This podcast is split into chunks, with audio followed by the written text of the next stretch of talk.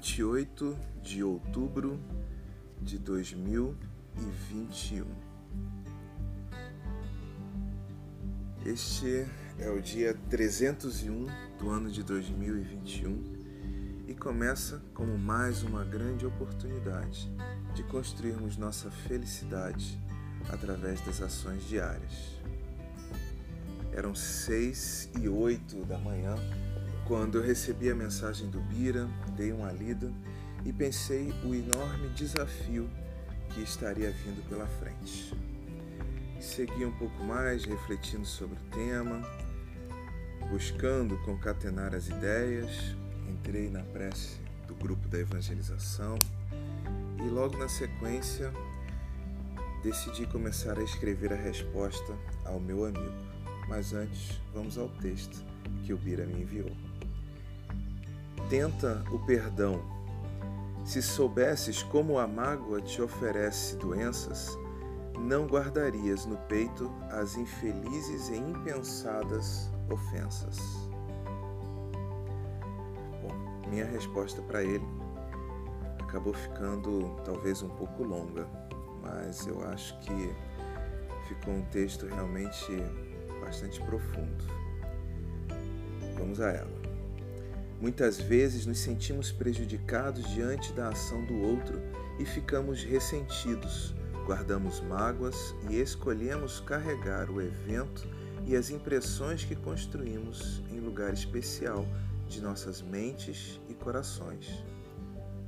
O que esquecemos muitas vezes é que sentir-se ressentido é escolher manter vivas em nós todas as emoções e sentimentos do evento e talvez intensificá-los com as cores do tempo que passa. Acredito que temos todo o direito de nos colocarmos na centralidade de nossas vidas e de reconhecermos que a ação do outro muitas vezes viola essa centralidade, afrontando nossas crenças e valores. Considerando ainda nosso modelo de pensamento humano, que estabelece uma política de compensação, onde aquele que tem seu direito violado por outra pessoa ganha o direito de ser compensado por ela de alguma forma, acredito que seja possível, que seja natural que percebamos quem nos atingiu o coração como alguém que nos deve uma compensação. Mas se pensarmos com carinho sobre a questão, quando escolhemos cobrar do outro a compensação e este não deseja ou não possui condições de apresentar, simplesmente seguimos a vida na posição de cobradores. Nos colocamos em posição de cobradores de quem nos deve, ocupamos tempo, esforços e sentimentos nesta ação e deixamos de viver o mundo em sua plenitude de possibilidades. É como se tivéssemos aprisionado o devedor em nossos corações e nos nomeássemos carcereiros em tempo integral, guardiões e defensores dos valores violados.